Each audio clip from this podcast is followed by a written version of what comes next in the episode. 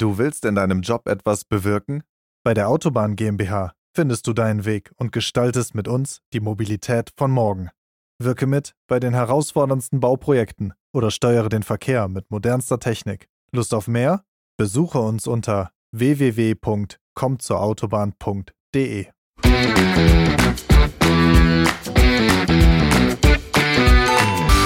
Hallo und herzlich willkommen zu einer neuen Folge des Karriere-Podcast Prototyp von Ingenieur.de und VDI Nachrichten. Mein Name ist Wolfgang Schmidt. Die Arbeitswelt verändert sich, damit erzähle ich nichts Neues. Arbeit wird flexibler, auch was die Arbeitszeiten betrifft. Ich erinnere mich daran, dass mein Vater noch sechs Tage in der Woche arbeitete, unter anderem dann halt in der Regel samstags. Das ist eine gefühlte Ewigkeit her, das muss 60er, 70er Jahre gewesen sein. Lange Arbeitszeiten galten damals als Voraussetzung für materiellen Wohlstand und Glück. Dieses Wirtschaftskonzept sei im Laufe der Jahre aber immer mehr zu einer Tretmühle geworden, meinte der Schweizer Ökonom Matthias Binswanger vor einigen Monaten im, Ges im, ja, im Gespräch mit unserem Blatt. Wäre die Vier-Tage-Woche ein Weg aus dieser Misere? Einige Studien legen das nahe. Im Schnitt beschäftigen sich, im Schnitt wünschen sich Beschäftigte in Deutschland eine Wochenarbeitszeit von 34,3 Stunden, heißt es im Arbeitszeitreport Deutschland aus dem Jahre 21. Laut OECD sind Länder, in denen vergleichsweise kurz gearbeitet wird, in der Regel sogar produktiver und wohlhabender. Andere Stimmen warnen vor der Viertagewoche. Der Fachkräftemangel erlaube keine Arbeitszeitreduzierung.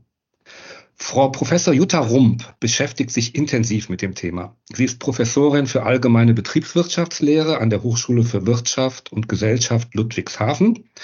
Darüber hinaus ist sie Direktorin des Institu Instituts für Beschäftigung und Employability in Ludwigshafen.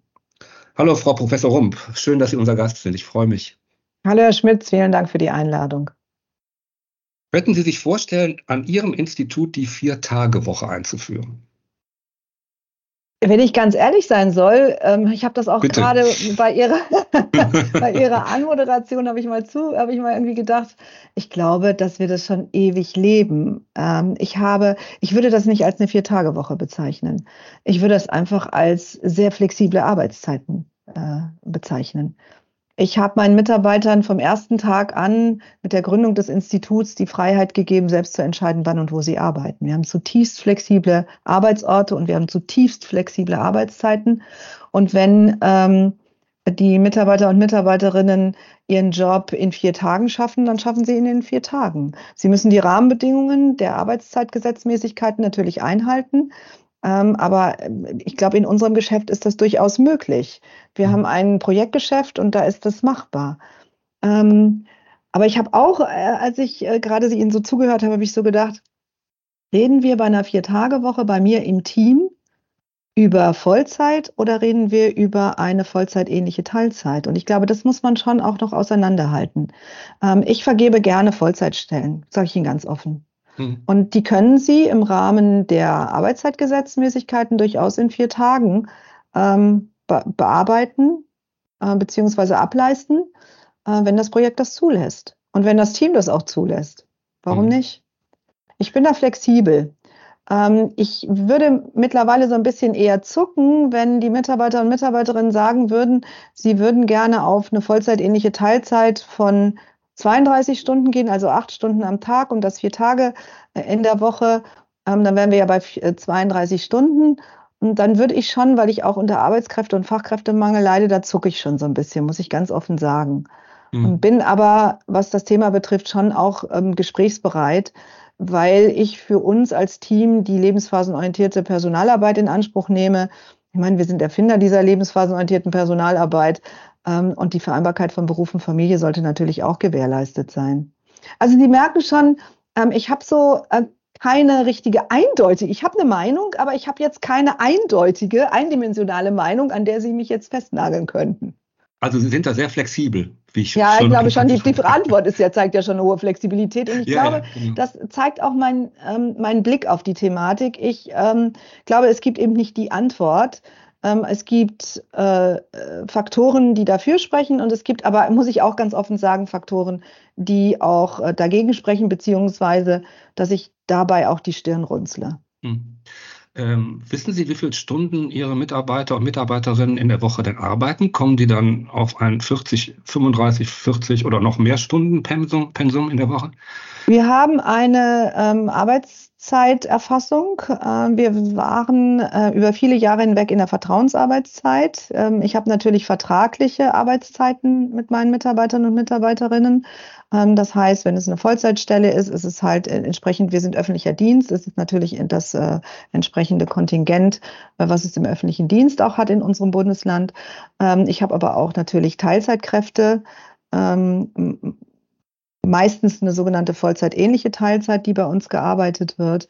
Vollzeitähnliche Teilzeit vielleicht für die Zuhörer und Zuhörerinnen bedeutet ähm, 75 Prozent aufwärts. Das ist so unser Thema. Das haben wir natürlich auch. Also in der Vertrauensarbeitszeit habe ich darauf vertraut, dass die Mitarbeiter und Mitarbeiterinnen ihre ähm, Arbeitsleistung und ihre Arbeitszeitleistung im Blick haben. Ähm, wir haben dann irgendwann ähm, die Entscheidung getroffen als Hochschule, in die ähm, Lebensarbeitszeitkonten, Langzeitkonten einzuführen. Und mit diesem Konstrukt müssen sie in eine Zeiterfassung zurückkehren. Mhm. Und wir sind in eine Zeiterfassung zurückgekehrt, aber auf Vertrauensbasis, aber kombiniert mit dem Ampelsystem. Also ich sehe einmal im Monat, ob die Mitarbeiter und Mitarbeiterinnen bei ihrer Zeiterfassung, ähm, die sie auf, Vertrauens, auf Vertrauensbasis machen, ähm, ob sie in, äh, im grünen Bereich sind. Das ist so eine so eine, so eine Bandbreite, ob sie im gelben Bereich sind, das sind ein paar Stunden drüber, ein paar Stunden drunter, oder ob sie im roten Bereich sind. Das sehe ich schon, ja. Ich habe eben von meinem Vater gesprochen. Ähm, bei dem war das Thema, glaube ich, Vertrauensarbeitszeit oder Vertrauen generell so nicht so das Thema. Ist das ein Thema, das in den letzten Jahren ganz, ganz wichtig geworden ist, wenn man von New Work oder neuer Arbeit oder neuen Arbeitsformen redet? Ja, Vertrauenskultur ist ein ganz wichtiger Punkt. Ähm, aber eine Vertrauenskultur, äh, muss man auch sagen, ähm, ist natürlich auch damit verbunden, dass wir beide, also der Arbeitgeber auf der einen Seite und die Arbeitnehmenden auf der anderen Seite, dass wir auch im gegenseitigen äh, Verständnis vertrauensvoll miteinander umgehen. Das ist eine Zweibahnstraße, das ist bitte keine Einbahnstraße. Also mhm. ich vertraue meinen Mitarbeitern und Mitarbeiterinnen, aber meine Mitarbeiter und Mitarbeiterinnen vertrauen hoffentlich mir auch. Also das ist sozusagen genau eben dieses Ping-Pong-Spiel, was eine ganz große Rolle spielt. Aber im Kontext von Arbeitszeiten haben wir da durchaus ähm, Rahmenbedingungen jetzt ähm, reinbekommen und das seit einigen Jahren. Unter anderem hat der Europäische Gerichtshof ja vor einigen Jahren entschieden, dass eine Arbeitszeiterfassung äh, notwendig ist. Das hat jetzt ist auch bestätigt worden durch die deutsche Gerecht, äh, Rechtsprechung. Und ähm, wir reden also im Prinzip ein Stück weit heute und in Zukunft auch im Kontext von New Work unter diesen Rahmenbedingungen, dass wir so etwas wie Vertrauen in die Mitarbeiter und Mitarbeiterinnen haben, auch in Bezug auf den Umgang mit Arbeitszeiten, dass das aber einhergeht mit einer Zeiterfassung. Hm, das okay ist äh, die Realität heute und das wird auch die Realität in den nächsten Jahren sein. Also wie gestalte ich eine Zeiterfassung, ohne das, ähm, das, den, die Leitplanken und die Guideline von Vertrauen zu verletzen. Mhm, okay, bewegen wir uns mal gedanklich aus Ihrem Unternehmen raus und äh, in, die, in die restliche Öffentlichkeit oder in die restlichen Unternehmen. Ähm, wie sieht es denn eigentlich mit der Forderung aus, weniger zu arbeiten bei vollem Lohnausgleich? Ist das realistisch? Oh, Sie, äh, die Leserinnen und Leser, die Hörerinnen und Hörer sehen das gerade nicht. Äh, Sie rümpfen die Nase und lachen jetzt. Ich bin mal gespannt auf die Antwort. Ja, ja, das ist schon eine ganz spannende Frage. Also wenn Sie ähm, eine Reduzierung von Arbeitszeiten haben und jetzt nicht äh, kleinteilig, sondern wirklich schon in etwas größerem Ausmaß und äh, gleichzeitig erwarten Sie ähm, das gleiche Gehalt, was Sie eben bei dem höheren Arbeitsvolumen bekommen haben, dann ist das ähm, für einen Arbeitgeber nur dann leistbar, wenn in dem Zusammenhang auch Produktivitätsfortschritte ein, äh, realisiert werden. Also mit anderen Worten, wenn wir es mal auf die eine ganz simple Art und Weise machen, bedeutet das, dass wenn, wenn ich Mitarbeiterin Ihres, äh, Ihres Hauses bin, Herr Schmitz, und Sie sind mein Chef und ähm, ich sage zu Ihnen, wissen Sie was, ich möchte jetzt nicht mehr 40 Stunden arbeiten, sondern 32, aber bitte das Gehalt von 40 Stunden. Dann bedeutet, dann würden Sie sagen, Frau Rump, okay, aber am Ende des Tages muss Ihre Leistung dann dem von 40 Stunden entsprechen. Ähm, und das bedeutet, dass ich eine 20-prozentige Produktivitätssteigerung bringen muss. So, mhm. und jetzt überlegen wir uns, wie ich eine 20-prozentige Produktivitätssteigerung realisiere. Entweder ich arbeite schneller ähm, oder ich arbeite effizienter, ich arbeite effektiver, ich lasse bestimmte äh, Dinge weg, die vielleicht Routinen sind, die sagen Sie, wissen Sie, das könnte auch ein Roboter, ein Algorithmus oder eine KI machen, Frau Rump, da können wir ein bisschen Zeit für Sie schöpfen. Wunderbar, kriegen wir Zeitgewinn hin. Ähm, wir müssen die Prozesse noch weiter optimieren. Ähm, und Frau Rump, bitte nicht so häufig dann in der, in der Kaffeeecke ähm, sich mit den Kollegen austauschen. Ne? Das ist ja Zeitverschwendung. Das können wir jetzt uns nicht mehr leisten. Also ich habe natürlich schon auch Möglichkeiten, diese Produktivitäten zu heben. Aber am Ende des Tages muss das Geld verdient werden, die dann diese wenn wir in unserem Beispiel von 40 Stunden auf 32 runtergehen, dann bedeutet das faktisch eine 20-prozentige Lohnsteigerung, die ich bekomme. Die muss ich doch irgendwo herschöpfen. So, mhm. und, und das ist schon eine Herausforderung. Das ist eine Herausforderung für jeden Arbeitgeber, mhm. ähm, das zu schaffen. Die Frage ist, wie viel Zeit ich dafür habe. Wollen Sie das von jetzt auf gleich haben? Oder ist dieser Anpassungsprozess drei Jahre lang oder vier Jahre lang? Dann, habe, dann ist es schon eine andere Dimension, als wenn das jetzt in diesem Moment zu passieren hat. Das heißt mit anderen Worten also, eine, eine Arbeitszeitreduzierung kann auch mehr Stress bewirken. Ja, selbstverständlich. Ja, okay, aber selbstverständlich. Ja es sei denn, Sie, Sie, äh, Sie, Sie haben irgendeine Idee, wie Sie quasi bei gleichem ähm, Niveau ähm, genau das irgendwie schöpfen können. Also wenn Sie zum Beispiel jetzt eine künstliche Intelligenz neben mich setzen, äh, indem ich einen Teil meiner Aufgaben dieser KI oder diesem vielleicht auch dummen Algorithmus, also wem auch immer einer Technik über, übergebe und die Technik jetzt genau das macht und damit quasi dem System Zeit schenkt, was dann dazu beiträgt, dass ich mit meiner Arbeitszeit runtergehen kann. Na klar, dann habe ich jetzt quasi einen Substitutionseffekt. Ich habe hier quasi ein System neben mir sitzen und das hilft und unterstützt mich. Und dann können wir da gerne drüber reden. Die Autobahn GmbH des Bundes bietet in allen Regionen Ingenieurkarrieren in verschiedensten Fachgebieten. Von Brückenbau bis Umweltschutz. Bei uns erwarten dich die spannendsten Projekte, ein attraktives Gehalt und eine Work-Life-Balance, die so nur wenige bieten. Komm ins Team und verwirkliche mit uns eine nutzerfreundlichere und nachhaltigere Autobahn. www.kommzurautobahn.de Es ist ja jetzt so, dass, äh, ich weiß nicht, ob das Projekt schon läuft, ein Modellversuch. 50 äh, Unternehmen testen in Deutschland eine Vier-Tage-Woche in ihrem Betrieb. 100 ähm, Prozent der Arbeit sollen dabei in 80 bis 90 Prozent der Zeit erledigt werden. Das ist ja genau das, worüber wir eigentlich jetzt gesprochen haben. Wobei ja auch äh, nachgewiesen ist, wohl laut OECD, dass ähm, mehr Arbeiten, mehr zeitliches Arbeiten nicht mehr Produktivität bedeutet. Ähm, wie sieht es denn eigentlich mit der Akzeptanz der Bevölkerung bei Arbeitnehmern und Arbeitgebern ähm, aus? Äh, es gibt ja doch einige Bedenken. Also ich weiß nicht, wie Sie das erleben. Ähm, Sie hatten ja schon angedeutet oder mehr als angedeutet, welche Bedenken Sie haben. Fassen Sie die vielleicht nochmal knackig zusammen? Ja, das kann ich mal versuchen. Also ähm, ich sage mal so, dass, also wenn die jetzt das ausprobieren, ähm, dann werden die sicherlich keine schlechten Erfahrungen machen, so im Großteil, mhm. weil diese Unternehmen sich dafür entschieden haben und die Mitarbeiter und Mitarbeiterinnen groß, zum großen Teil eben sich auch dafür entschieden haben. Also man heißt, man hat also eine Grundmotivation, dass es ein Erfolg wird. Das darf man bitte nicht vergessen. Aber man muss natürlich auch realisieren, wenn wir tatsächlich diese Produktivitäten, Produktivitätsgewinne haben, realisieren, dann müssen die irgendwo herkommen. Ähm, und das bedeutet schon, dass das eine Prozessoptim mit einer Prozessoptimierung einhergeht. Das ja. geht auch damit einher, ähm, dass wir bestimmte Zeitkiller versuchen zu eliminieren. Aber manchmal sind Zeitkiller auch ähm, dazu da, damit wir sowas wie einen Teamgeist haben. Also mhm. mit anderen Worten, wenn Sie mir das wegnehmen und sagen, Frau Rump, wir müssen mal ein bisschen produktiver hier arbeiten und ich habe nicht mehr das Gespräch auf dem Flur, in der Teeküche oder dass ich einfach fünf Minuten länger ein Stück weit ähm, mein Brötchen mit Ihnen esse. Das ist schon auch ein Punkt. Das heißt, das ist nicht ganz so eindimensional. Das Zweite ist, es gibt durchaus bestimmte Arbeitskontexte, in denen Sie das nur bedingt tun können, bei jeglichen Produktivitätsgewinn hin oder her. Das ist, wenn Sie in bestimmten Zeitkorridoren tätig sind, wenn Sie Öffnungszeiten haben, wenn Sie Schichtpläne haben. Da müssen Sie in einer anderen Dimension denken. Und bei, der, bei aller Liebe, bei der gesamten Diskussion um diese Thematik, und Sie haben sicherlich schon gemerkt, ich bin da nicht so abgeneigt, auch wenn ich das manchmal irgendwie in der Öffentlichkeit sehr pointiert auch so sage. Aber jetzt kommt ein Punkt hinein, wo ich wirklich, wo Sie jetzt wirklich meine Stirn runzeln sehen. Das ist, können wir es uns leisten, dass wir weniger arbeiten in Bezug auf Zeit vor dem Hintergrund eines Demografieeffektes. Wenn wir in Zukunft weniger Menschen im Arbeitssystem haben, sagen wir mal so, wir frieren jetzt mal die Rahmenbedingungen, so wie sie sind, heute mal ein und betrachten jetzt mal den demografischen Effekt bis 2035 dann werden sehr, sehr viele Menschen das Arbeitsleben verlassen. Und es sind nicht so viele in der Pipeline. Beileibe nicht so viele wie so viele, die gehen. Wenn wir mhm. das haben, das heißt, wir haben weniger, die da sind und ihre Arbeitskraft anbieten. Und wenn diese wenigen noch weniger arbeiten, das heißt, ich habe einen doppelten weniger Effekt. Erstens in der Menge der Menschen, die dort ihre Arbeitskraft anbieten, plus die, die da sind, dass die auch noch weniger arbeiten im Sinne ihres, ihrer Arbeitszeit. Dann habe ich einen doppelten weniger Effekt. Da, frage, da, da frage ich mich ganz ernsthaft, wie viele Produktivitätssprünge.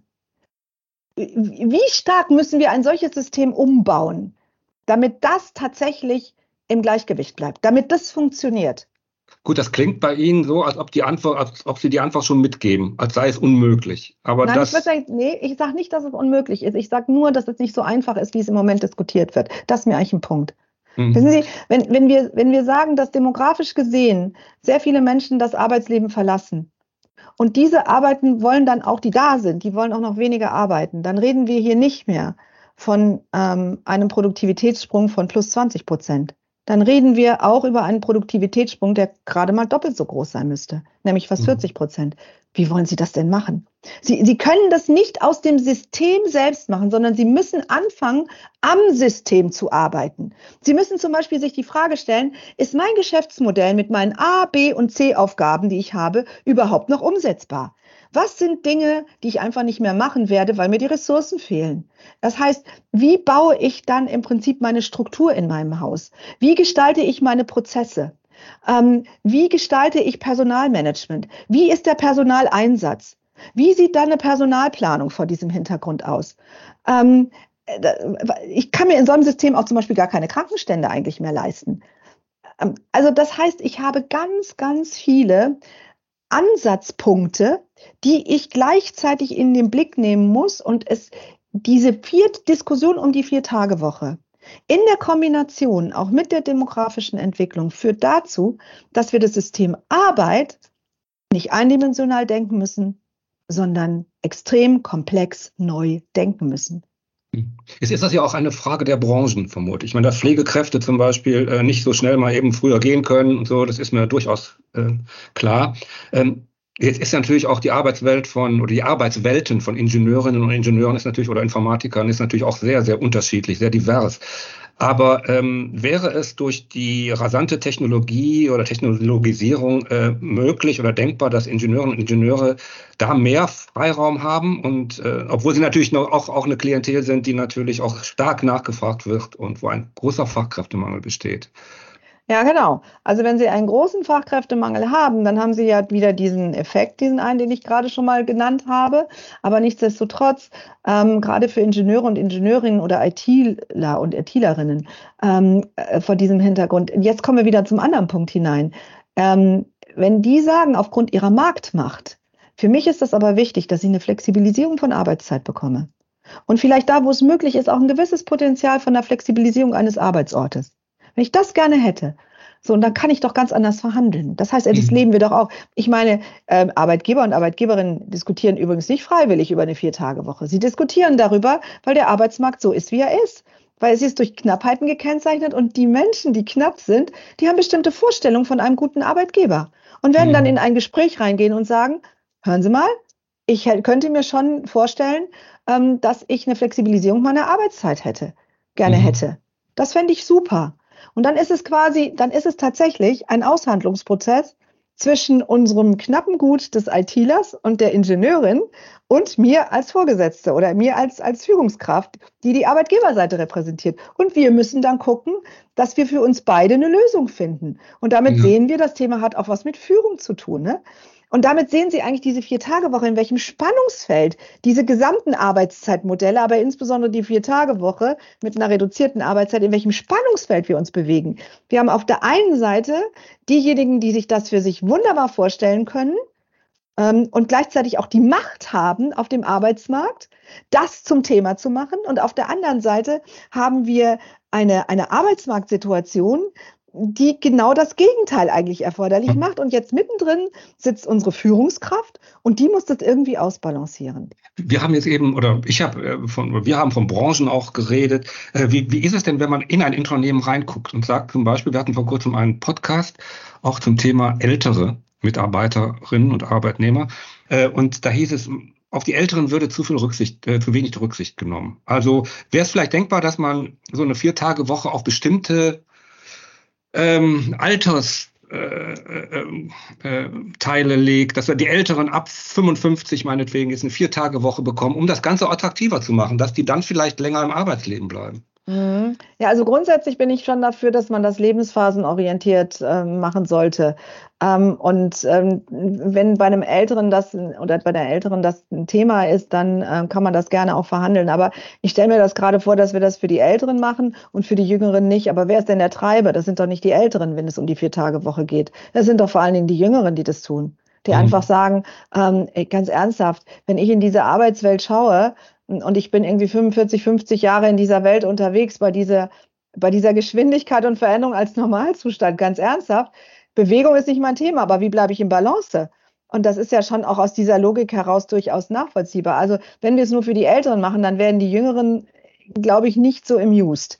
Ähm, mhm. Sondern ich denke, wir sollten dieses Thema der Flexibilisierung, ich würde sagen, die Flexibilisierung von Arbeitszeiten durchaus allen anbieten. Dass ich bin wirklich ein Fan davon. Auch in Schichtbetrieben kann man eine Flexibilisierung von Arbeitszeiten machen. Man macht das nicht am Tag und nicht in der Woche, sondern man kann das über das Jahr hinweg machen. Da sind durchaus Themen drin. Ähm, also das würde ich, sollte man jedem anbieten. Also ich bin nicht sicher, ob das so sinnvoll ist, ähm, insbesondere oder nur den Älteren ähm, ein derartiges Arbeitszeitmodell anzubieten. Ich glaube, dass die gerade die Jüngeren ja dieses Thema auch vor allen Dingen in den Blick genommen haben und es auch ins Rollen und in die Diskussion gebracht haben. Ähm, ich bin da eher eine, eine Freundin von einer lebensphasenorientierten Perspektive als solches. Also zu schauen, wie ist eigentlich der Bedarf bei den Mitarbeitern und Mitarbeiterinnen jeweils abhängig von ihrer Lebenssituation und auch der Rahmenbedingungen, in denen sie sind. Und äh, äh so gesehen kann ich mir eben vorstellen, dass es Ältere gibt, die sagen, ich finde es super. Das äh, bedeutet, dass ich länger im Arbeitsprozess bleiben kann. Es bedeutet auch, dass ich so in die nächste Lebensphase ganz anders hineingehe als solches. Ähm, aber es gibt durchaus auch Ältere, die sagen, nee, das kann ich mir überhaupt nicht vorstellen. Ähm, ich mhm. bin in dieser Welt sozialisiert, ich will das so, wie es ist. Also ich würde da eher individuell auf diese Perspektive gehen. Also wir sprechen immer von einer Reduzierung der Arbeit. Können Sie sich auch vorstellen, dass mehr wird. Hm. Ja, genau. Also ähm, das ist die, diese, die gesamte Diskussion um die Vier-Tage-Woche ist ja immer sehr stark entweder bei gleichbleibender Arbeitszeit oder aber bei reduzierter Arbeitszeit. Aber wenn wir von der Flexibilisierung von Arbeitszeit äh, äh reden, dann reden wir doch auch mit, dem, mit den Möglichkeiten, dass es auch mehr werden könnte. Ich meine, die Metallindustrie, äh, Metall- und Elektroindustrie hat durchaus einen Tarifvertrag vor einigen Jahren verhandelt, wo es genau in diese Richtung auch ging.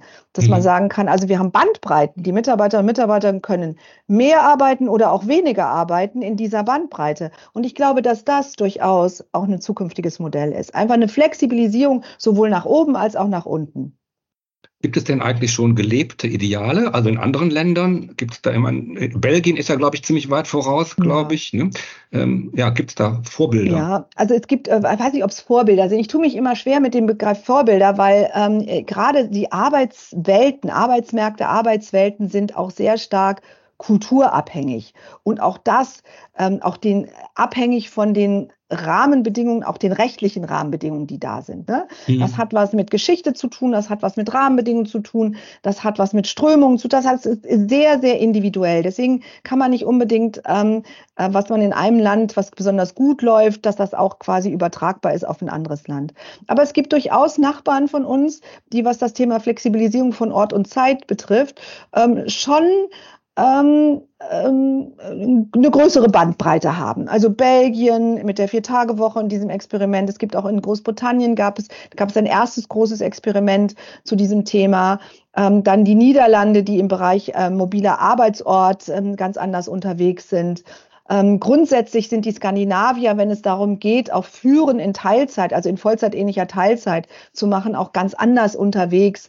Ähm, das heißt, da kann man auch große, große Führungskarrieren in Teilzeit zum Beispiel machen oder auch im Jobsharing, was bei uns teilweise immer noch undenkbar ist. Mhm. Aber wie gesagt, das ist nicht immer eins zu eins äh, übertragbar. Man kann sich Inspiration und Ideen dort holen, aber muss es natürlich immer abprüfen, auch vor, den, vor dem Hintergrund der Rahmenbedingungen, die wir haben und nicht zuletzt auch unserer kulturellen Rahmenbedingungen. Und wir sind schon eher ein Land, was ähm, in dieser Fragestellung an der einen oder anderen Stelle etwas konservativer unterwegs ist. Mhm. Ist das okay? ob das okay ist oder nicht, es ist, wie es ist. Ne? Also wie ich mhm. glaube, also ich arbeite seit vielen Jahren daran, dass es, dass es progressiver wird. Das ist mir immer ein ganz wichtiges Thema ähm, und versuche das in meinem Institut ähm, in der Hochschule auch immer vorzuleben. Also ich, ich nutze quasi unsere, jetzt ende ich quasi, wir haben angefangen mit meinem Institut und wir enden wahrscheinlich auch jetzt mit meinem Institut. Ähm, also ich versuche dieses Institut auch so zu führen als Experimentierraum, also immer einfach sehr offene Systeme einfach auszuprobieren, um Erfahrungen zu sammeln, was könnte in der Praxis dann funktionieren und nicht funktionieren und habe da in den letzten 25 Jahren auch viele, viele Erfahrungen gesammelt, habe auch viel Lehrgeld bezahlt, muss ich auch dazu mhm. sagen. Ähm, aber ich denke, ähm, ich glaube zumindest in meinem Kontext zu wissen, was bei mobiler Arbeit geht und was nicht geht und was bei flexibler Arbeitszeit geht und was nicht geht und was bei Vier-Tage-Woche geht und was nicht geht und was ich mir auch leisten kann. Ist immer auch eine Frage von sich leisten können. Okay, ein kleiner äh, letzter Ausblick vielleicht ins Jahr 2034. Wir haben den Fachkräftemangel einigermaßen im Griff. Demografischer Wandel ist vorbei.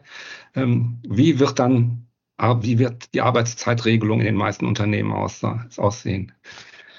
Ja, das ist eine ganz, ganz schwierige Frage, ganz ernsthaft, weil das sind ja, ja von jetzt zehn Jahre. Dann dürfte ich eine Gegenfrage mal stellen. Hätten wir auf beide auf dem Schirm gehabt im Jahre 2010, was im Jahre 2020 passiert und hätten wir im Jahre 2014 uns vorstellen können, dass wir so arbeiten unter diesen Rahmenbedingungen, ähm, äh, wie wir das heute tun? Nein. Also es kann was passieren, ne? Und dann ist es über den Haufen geworfen. Also gehen wir mal davon aus, was ich äh, nicht für sehr unrealistisch halte, dass das jetzt mal weiter so läuft, wie wir das so gerade auf dem Schirm haben, ne? dass nichts Disruptives reingrätscht, reingrätscht kommt, dann glaube ich schon, dass wir eine sehr starke Flexibilisierung haben im Bereich von Zeiten, dass wir ähm, äh, in einer Welt leben, in der wir auch Kollege Algorithmus, Kollege Roboter und Kollegin künstliche Intelligenz ähm, als ähm, Kollegen und Kolleginnen haben, die uns vieles unserer Arbeit auch abnehmen, wo es, wo es möglich ist als solches. Und ähm, dass wir auch eine Flexibilisierung vom Ort haben, aber nicht so, in einer hundertprozentigen Homeoffice-Lösung, sondern in einer klugen Mischform, wenn es um Zeit und Ort geht. Und das kann sehr vielfältig sein, das kann sehr unterschiedlich sein. Das hängt vom Geschäftsmodell ab, von den Rahmenbedingungen ab. Also mein, meine sehr optimistische Prognose, vielleicht auch mein Traum ist, dass wir ein hohes Potenzial haben an Flexibilisierung, ohne dass uns der Teamgeist verloren geht, und dass wir aus dieser Flexibilisierung eine ganz hohe Motivation schaffen und eine ganz hohe Produktivität. Okay, ein schönes, positives Schlusswort. Schönen Dank, Frau Professor Rump. Ja, vielen Dank für, die, für das spannende Gespräch. Ich fand super. Danke und ja, bis demnächst. Ja, vielen Dank. Also, tschüss.